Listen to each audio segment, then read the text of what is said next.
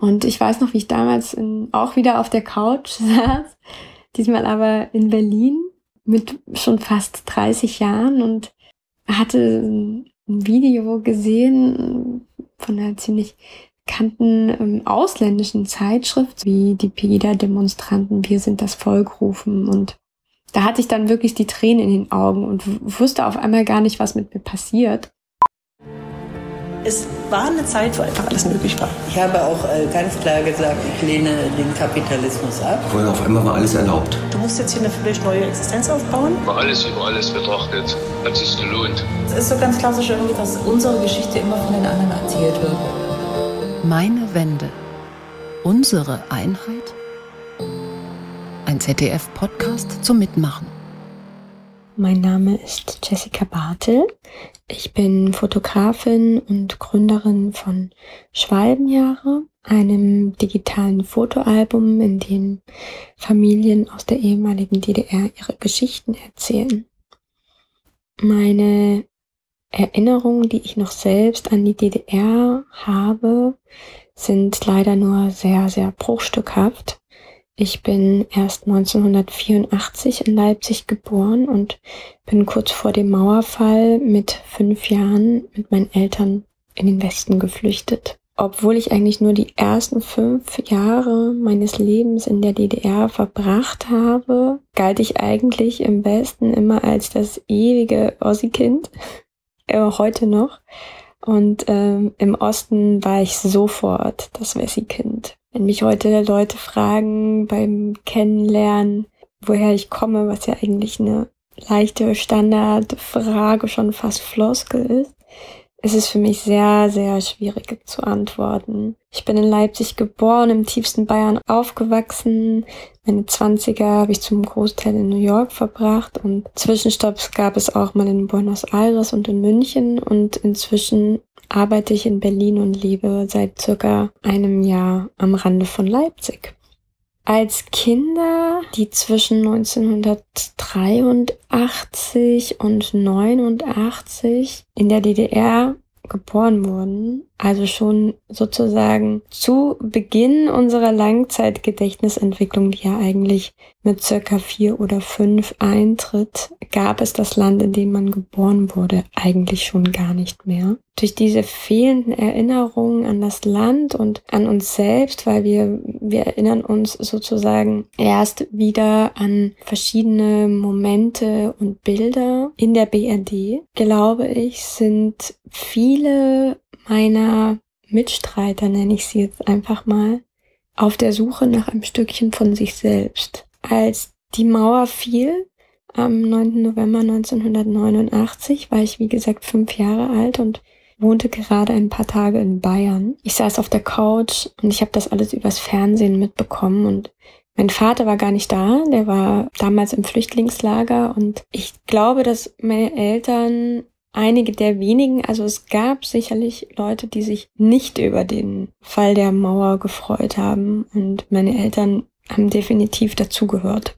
Der genaue Tag oder Moment, an dem meine Eltern entschieden haben zu flüchten, den gab es eigentlich so nicht. Mein Vater war damals Disc-Jockey und jedes Mal, wenn er zur Arbeit kam, fehlte irgendjemand anderes. War es mal Ulrike von der Bar oder Max vom Einlass und alle um meine Eltern und um uns herum sind in den Westen geflüchtet, sind abgehauen, sind ähm, waren einfach nicht mehr da und ähm, man hatte irgendwie Angst, dass man der Letzte ist, der das Licht ausmacht. Ja, meine Eltern hatten schon davor beschlossen zu heiraten und ein Visum beantragt, um eben auf Hochzeitsreise nach Ungarn zu fahren. Das wurde beim ersten Mal abgelehnt. Beim zweiten Mal ähm, hatten sie einen Antrag gestellt für eine Ausreise, die aber nur für die Zeit der Hochzeitsreise gelten sollte. Dafür mussten sie dann direkt äh, in das Stasi-Gebäude und zu einem Gespräch kommen, sich erklären, warum. Und das wurde dann eben mh, mm, aufgrund der Hochzeit genehmigt. Zu dem Zeitpunkt wussten meine Eltern aber schon längst, dass es nicht nur bei der Reise bleiben wird. Obwohl man natürlich eigentlich auch generell nicht wusste, was passieren wird, wie lange wird es die DDR noch geben, werden äh, die Regeln gelockert oder wird alles noch strenger gemacht werden? Es, im, Im Sommer, im Sommer 89 äh, hatte sich ja viel verändert. Grenzen wurden aufgemacht, Grenzen wurden wieder geschlossen, die Regierung hatte sich geändert und ja, es war irgendwie, äh, man wusste überhaupt nicht, wo man steht. Die besten Freunde waren weg, man wusste aber auch nicht, wie geht's denen. Es gab ja kein Telefon äh, und wenn, alles wäre überwacht gewesen.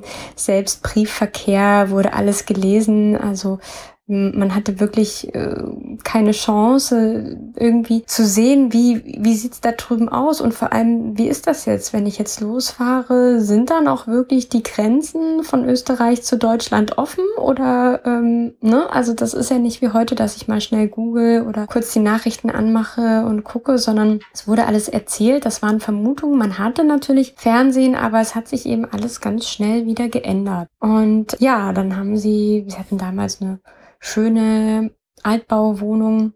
Und generell hatten meine Eltern eigentlich alles, was man sich vorstellen konnte ähm, in der DDR. Also es ging ihnen eigentlich ziemlich gut. Ähm, sie hatten eine, eine schöne Altbauwohnung, die sie ausgebaut hatten, hatten dort gerade ein Jahr drin gewohnt, alles neu gewesen, die Küche, das Bad. Ähm, man hatte irgendwie, also es ist Natürlich gab es nicht jeden Tag Südfrüchte, aber trotzdem hatte man Farbfernseher, man hatte einen Videorekorder, man hatte ein Auto.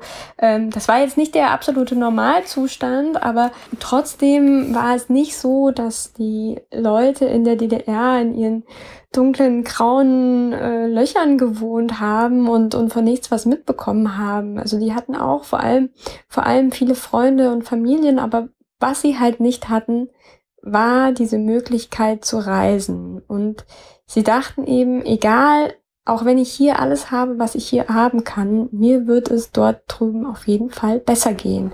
Ja, und dann haben sie sozusagen ein kleines Büchlein gehabt, in dem dann aufgeschrieben wurde, wem wird was verkauft, wenn wir nicht mehr da sind, ähm, wer kündigt unsere Wohnung, äh, wo bringen wir unsere ganzen Dokumente hin, unsere Geburtsurkunden und so weiter. Und man konnte ja nichts mitnehmen. Man hat ja selber nur, ähm, also der Ausreiseantrag war für zehn Tage und dann durfte man eben auch nur dafür äh, Geld mitnehmen, nur für diese Tage die Babypille, die selbstverständlich die Kleidung und so weiter. Aber man durfte ja keine äh, Urkunde mitnehmen, keine Zeugnisse, keine, ähm, ne, also das musste ja alles dagelassen werden und konnte ja aber auch nicht verbrannt werden oder, oder, oder weggeschmissen. Deshalb hat man so, so kleine Vorbereitungen hat man getroffen und das war's dann aber auch. Und ja, dann hatten meine Eltern geheiratet und meine Tante hat noch erzählt, dass wirklich für sie und auch für meine Oma mütterlicherseits natürlich sehr traurige Hochzeit war, weil sie wussten, okay, übermorgen geht's los und dann, wer weiß, ob wir sie jemals wiedersehen werden. Und ähm, dann ist ein Tag, bevor es losgehen sollte, ist dann auch noch der Trabant kaputt gegangen. Da hat dann der, der beste Freund oder eines der guten Freunde meines Vaters, einer der guten Freunde meines Vaters, äh, den noch repariert und jetzt erst vor circa fünf Monaten, also gute 30 Jahre später, hat sich herausgestellt, dass dieser jemand eben auch noch bei der Stasi gearbeitet hat. Ähm, was natürlich ein großes, großes Glück war, dass er uns nicht verraten hat, weil sonst genau das eingetreten wäre, was ja viele Menschen auch schon vor uns gesagt haben, was, was, was man ja weiß. Man, äh, in der DDR gab es ja auch Foltermethoden. Da wurde, also ich meine, man wurde ja schon wegen Lappalien zum Teil eingesperrt und Republikflucht war natürlich eine ganz außergewöhnliche Straftat. Ich würde jetzt natürlich einiges dafür geben, um nochmal auf der Rückbank meiner Eltern sitzen zu können und die ganze Situation und die Gespräche nochmal miterleben zu können, als wir dann tatsächlich losgefahren sind. Ich selber kann mich eigentlich nur noch an zwei Bruchstücke aus dieser Zeit erinnern. Die eine Erinnerung war nach der Hochzeit, äh, bin ich mit meiner Oma in den vierten Stock hochgelaufen Das kommt einem ja als Kind unendlich lang vor und meine Oma hat wirklich die ganze Zeit immer nur geweint und ich konnte es gar nicht fassen und ich habe immer gesagt, Oma, warum weinst du denn so? Wir fahren doch nur in Urlaub, wir kommen doch wieder. So, das war die eine Erinnerung und die zweite Erinnerung, von der ich bis vor kurzem auch gar nicht wusste, ob das eine tatsächliche Erinnerung ist oder ob das nur so eine Mischung aus Erzählungen, Träumen, Vorstellungen und so weiter ist. Aber es war tatsächlich, es war genau so, wie ich das in meinem Kopf habe. Wir, wir stehen eben bei dieser ähm, Zollkontrolle, bei der allerersten unser komplettes Auto wurde auseinandergenommen, es wurde nach Geld gesucht, wir mussten uns ausziehen, äh, wir mussten uns wirklich bis zum Unterhemd äh, ausziehen. Meinen mein, äh, Puppen wurde der Kopf abgenommen, wurde drin geguckt, ob wir Geld versteckt hatten. Und äh, ja, man durfte ja nichts mitnehmen. Und vor allem natürlich auch kein Geld. Also es gab eine Regelung, wie viel Geld man äh, in den Urlaub mitnehmen konnte oder auf Reisen. Ähm, für Ungarn war es damals 22 äh, Ostmark pro Person pro Tag. Also bei drei Leuten ähm, sind das 60 Ostmark. Mal zehn Tage sind 600.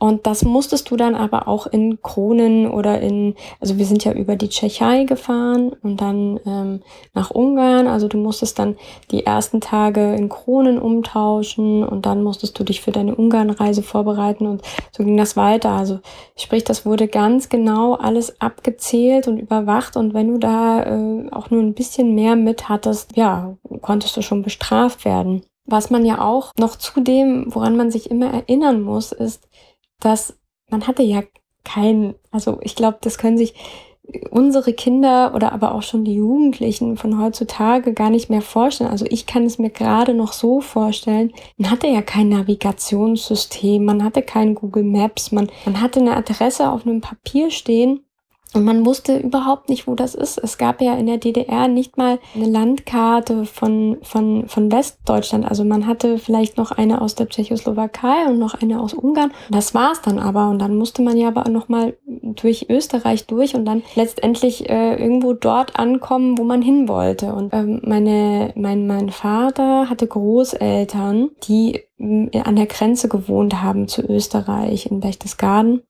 also im Berchtesgadener Land. Und die hatten ihm damals die Adresse aufgeschrieben und auch die Telefonnummer, unwissend, dass er jetzt kommen würde. Also er konnte nie anrufen und Bescheid sagen. Das wäre natürlich viel zu gefährlich gewesen. Und der Entschluss, diese, die, dieses Gefühl zu flüchten, ist ja eigentlich auch erst so circa zehn Tage, bevor sie letztendlich geflüchtet sind, aufgekommen. Also das war ja keine jahrelange ähm, Fluchtvorbereitung. Und dann hat er eben noch so eine kleine Telefon, also so eine kurze Telefonnummer auf seinem Zettel stehen und ist dann damit an die Telefonzelle gegangen. Aber die Verwandten hatten natürlich total vergessen, ihm auch noch die Deutschlandvorwahl aufzuschreiben. Und dann geht er da in Österreich in eine Telefonzelle und denkt, okay, jetzt haben wir es dann gleich geschafft. Ich rufe jetzt da an und dann äh, kriegt man natürlich nur ein Fehlerzeichen am anderen Ende. Und das sind natürlich alles so Dinge, die wir uns heute gar nicht mehr vorstellen können. Wir haben immer unser Handy, wir wissen immer, wo es hingeht. Wir können immer irgendwie planen, Leute wissen was und das war ja alles, das, das kommt ja nochmal zu dieser Ungewissheit auch dazu und dann, ja, und dann steht man da irgendwie und ne, hat, hat es dann geschafft und dann fing das auch an, dass irgendwie im, im, in der Raststätte wurden dann meine Eltern gleich angesprochen so und dass ja die äh, Leute hatten den Trabant gesehen und haben halt gleich gefragt, und Sie, sind, sind Sie aus dem Osten? Und Mensch, ich habe ja noch nie welche aus dem Osten kennengelernt und hm, hm, hm. also gerade, dass sie vielleicht nicht noch gefragt haben, ob sie mal anfassen können, also ein bisschen wie so eine Zoo-Tierbeschauung. Und äh, mein Vater hat auch noch gesagt, er erinnert sich, wie er dann wie an, an, an so einem Reisebus vorbeigefahren ist mit seinem kleinen Trabant und alle so aus dem Reisebus irgendwie mit den Fingern auf sie gezeigt haben und eben auch so ein bisschen äh, gelächelt haben. Und ja, ich, ich glaube, das ist äh, wirklich sehr schwer nachzuvollziehen, äh, wie man sich da gefühlt hat. Letztendlich kamen dann meine Eltern nach diesen besagten 26 Stunden an. Niemand hat sich gefreut. Und äh, das Erste, was sich beide auch dachten, war nur so, oh Gott, was haben wir gemacht, wieso sind wir hier? Also sie war natürlich total enttäuscht von dem, was der Westen letztendlich für sie bereitgestellt hatte und kam da in die Wohnung und ähm, keiner war, keiner hatte die Umarmungen parat, die man überall im Fernsehen sieht und die Freude und die Glückstränen, sondern es war eher nur so ein, so ein Schulterzucken, so, ne, und jetzt, ne, und ja, und dann haben wir eben, wie gesagt, erstmal irgendwie bei Verwandten gewohnt und dann bei dem Bruder von meinem Vater und ja, und dann eine Woche später ist die Mauer gefallen und ich sitze eben auf der Couch und mein Vater ist noch in einem Lager, um, um, um sich anzumelden. Man musste ja dann, ähm, ich glaube, das war damals in, wir waren ja in Berchtesgaden und aber dass diese Stationen, wo man sich dann anmelden konnte, waren dann, glaube ich, die nächste war Garmisch, nehme ich jetzt mal an, Garmisch-Partenkirchen. Und ja, und dann hat man irgendwie all das auf sich genommen. Man wusste nicht, wird, wird man es jetzt überleben, wird das alles klappen kommt dann irgendwo an, wird nicht empfangen, ist wahnsinnig enttäuscht, weil das Bild, was man immer im Kopf hatte, all das, was man sich vorgestellt hat, eigentlich gar nicht so existiert hatte. Also sie haben halt auch gesagt, so die, die Wohnungen, wie die eingerichtet waren und was die Leute gegessen haben. Also sie dachten halt, so, sie tun einem was Gutes, wenn man einen, einen Joghurt vom Aldi kriegt. Aber das war wirklich so im Vergleich zu dem, was sie hatten, einfach sehr, sehr viel schlechter. Und ähm, trotzdem war es dann aber so, als die Mauer dann gefallen war, gab es auch nie einen Gedanken, wieder zurückzugehen. Also ich habe oft gefragt, ob das irgendwie eine Möglichkeit, eine Option war. Das haben sie sich aber nie überlegt, das stand nie zur Debatte. Ich habe dann also den Rest meiner Kindheit und meine Teenagerjahre in einem kleinen katholischen Dörfchen in Bayern verbracht und ich würde sagen, dass ich eigentlich von einschneidenden Erfahrungen, Hänseleien, Mobbing aufgrund meiner Herkunft größtenteils verschont worden bin. Also es gab sicherlich hier und da äh, Kleinigkeiten, in der man kurz konfrontiert wurde, aber die sind eigentlich nicht erwähnenswert.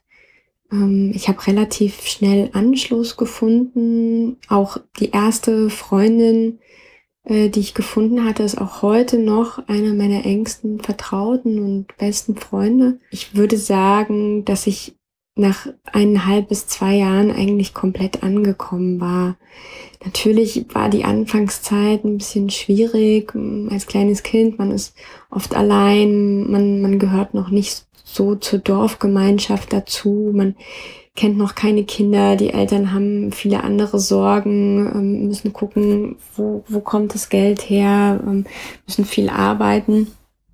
Ich würde aber sagen, so circa eineinhalb bis zwei Jahre nach unserer Ankunft hatte ich mich eigentlich komplett eingegliedert und man konnte mir es überhaupt nicht mehr anmerken oder ansehen, dass ich nicht von dort war. Also weder am Dialekt oder an der Kleidung und nur weil wir jetzt vielleicht ähm, kein Tischgebet vor unserem Essen gehalten haben oder ähm, wenn es auch immer mal wieder äh, unter Schwulkameraden die Debatte gab, heißt es jetzt Pfannkuchen oder Eierkuchen und was ist eigentlich mit Krapfen und Berliner?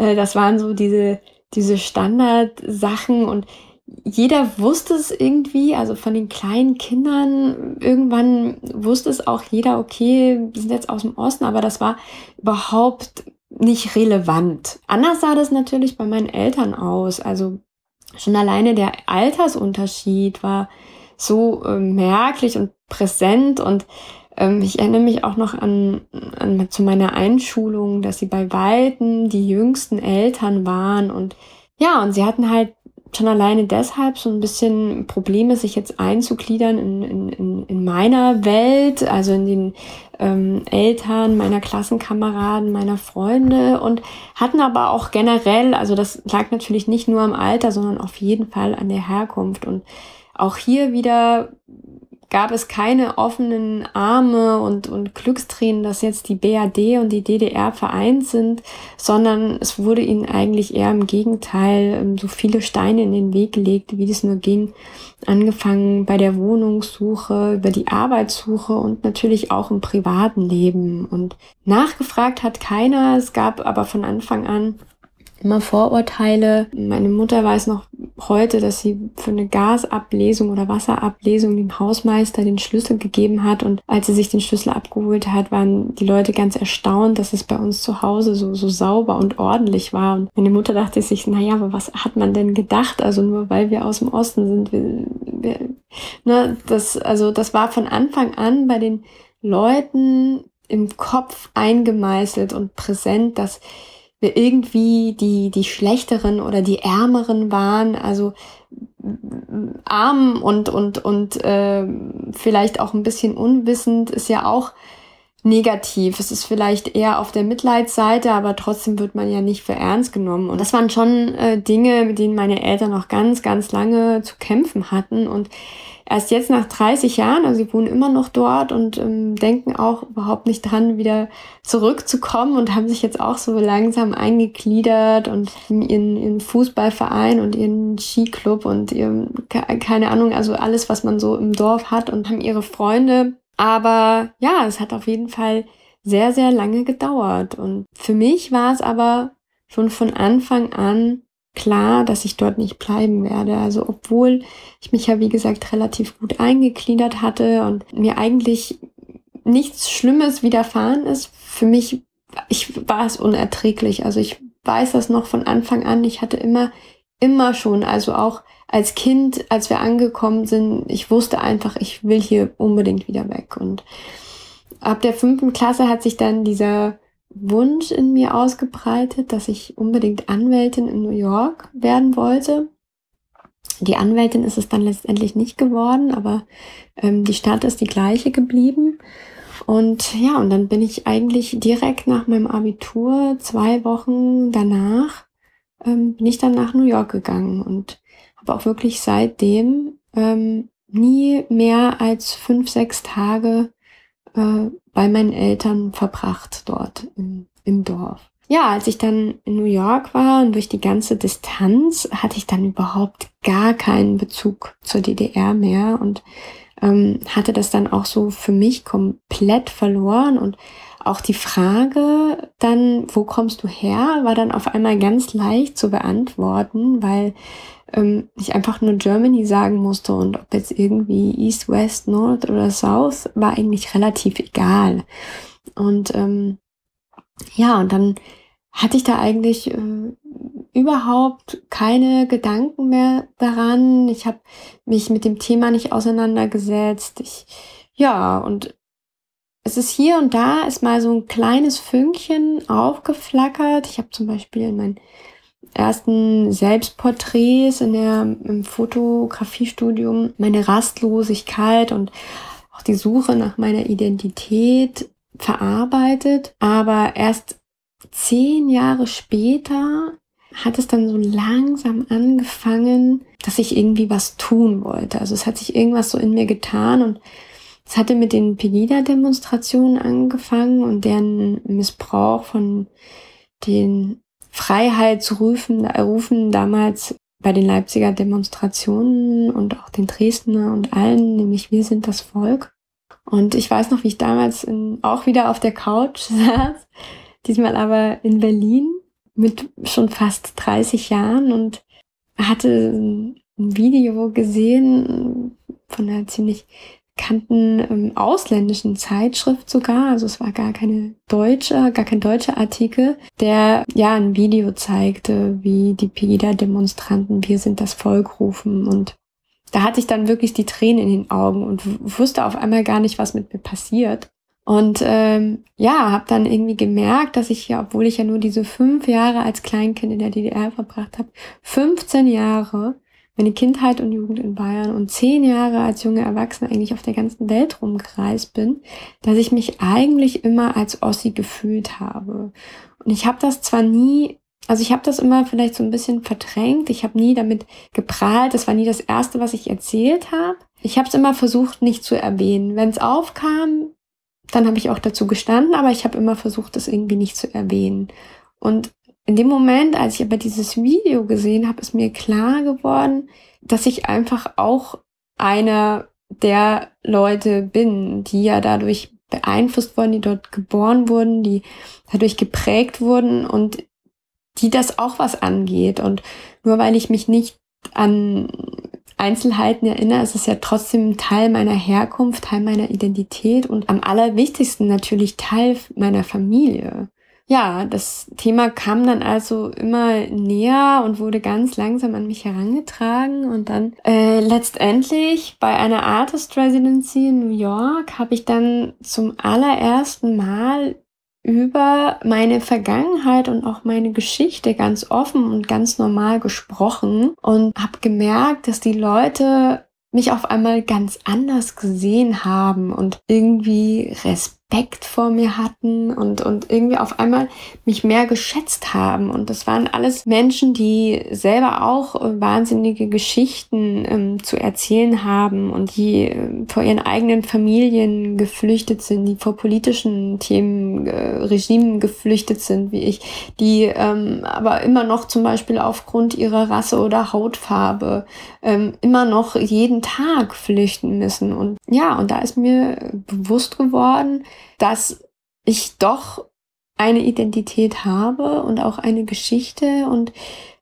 dass ich, dass man die erzählen muss. Und ähm, ja, und drei Monate später saß ich dann in meinem Auto und war von dem Spätsommer bitte gefangen und hatte mir ein Radiointerview angehört über den, ja, über den, den Fall der Mauer und ähm, 30-jähriger deutscher Einheit und immer noch sind alle Stereotypen aufgelistet worden, die einem spontan einfallen, angefangen bei der Banane über die Feinstrumpfhose, mit der man den Keilriemen im Trabant ersetzen konnte und lauter so Sachen und man ist einfach nicht durch die Oberfläche gekommen, sondern es war einfach, es war nur, es waren diese Themen und mehr nicht. Und ich weiß noch, ich bin dann sofort, als der Ring aufgehört hat, ich, bin ich hoch in, in, in unsere Wohnung gelaufen, habe mich in den Rechner gesetzt und habe sofort gegoogelt, ob es nicht irgendwo Geschichten gibt, die man, echte Geschichten, so die Geschichten, die mir meine Großeltern erzählen oder meine Eltern erzählen und ob es irgendwo so eine Plattform gibt, wo man nur sich Videos angucken kann oder ob es Bücher gibt, die mehr davon erzählen, die, die, die mehrere Geschichten erzählen, die nicht nur eine Sichtweise zeigen.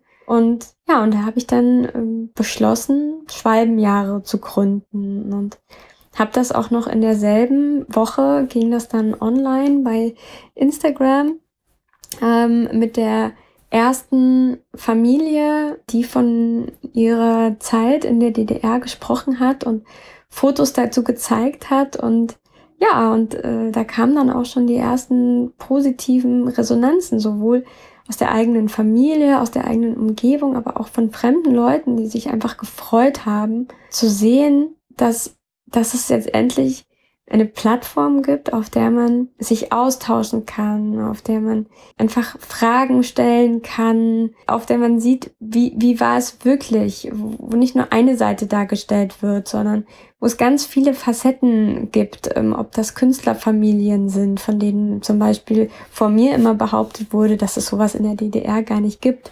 oder ähm, ob das ähm, ganz streng katholisch erzogene Kindheiten waren, von der ich nie wusste, dass sie existieren, weil mir immer erzählt wurde, ähm, alle waren Atheisten. Ne, das, das reicht über ähm, das, das, das, das, das Stasi-Kind bis hin ja, zu Menschen anderer Hautfarbe. Und das sind alles so Dinge, die, die mit der DDR überhaupt nicht verbunden werden, aber die es gab. Und ähm, diese Menschen gibt es auch heute noch. Und es ist ganz wichtig, dass diese Geschichten erzählt werden und dass auch die Fragen gestellt werden und dass die Leute auch endlich einen Anlass finden, um über ihre eigene Geschichte und darüber nachzudenken und den eigenen Eltern und Geschwistern, Onkels, Oman und Opas Fragen stellen. Und es ist aber auch wichtig, dass Leute, die dazu überhaupt keinen Zugang haben, dass es denen auch ermöglicht wird, Fragen zu stellen und aber auch einfach nur sich zu belesen, sich Bilder anzugucken und eine breitere Menge und Masse an Informationen zugestellt bekommen, die nicht durch irgendeinen Gatekeeper reguliert werden, sondern die von den Menschen selber kommen. Und ja, ich glaube, das haben wir mit Schwalbenjahre geschafft. Und ich hatte jetzt endlich die Gelegenheit, die Geschichten, die ich selber nicht erleben konnte und aber auch die, an die ich mich einfach nicht mehr erinnern kann, dass ich die nun durch meinen Instagram-Account Schwalbenjahre und auch unser Buch erzählen kann. Und jetzt sind Sie dran, denn Meine Wende, unsere Einheit ist ein Podcast, der nur von Ihren Geschichten lebt. Unter meinewende.zdf.de können Sie anonym und unkompliziert Ihre eigenen Erfahrungen im geeinten Deutschland einsprechen und hochladen. Eine Auswahl davon erscheint hier in dieser Podcast-Serie.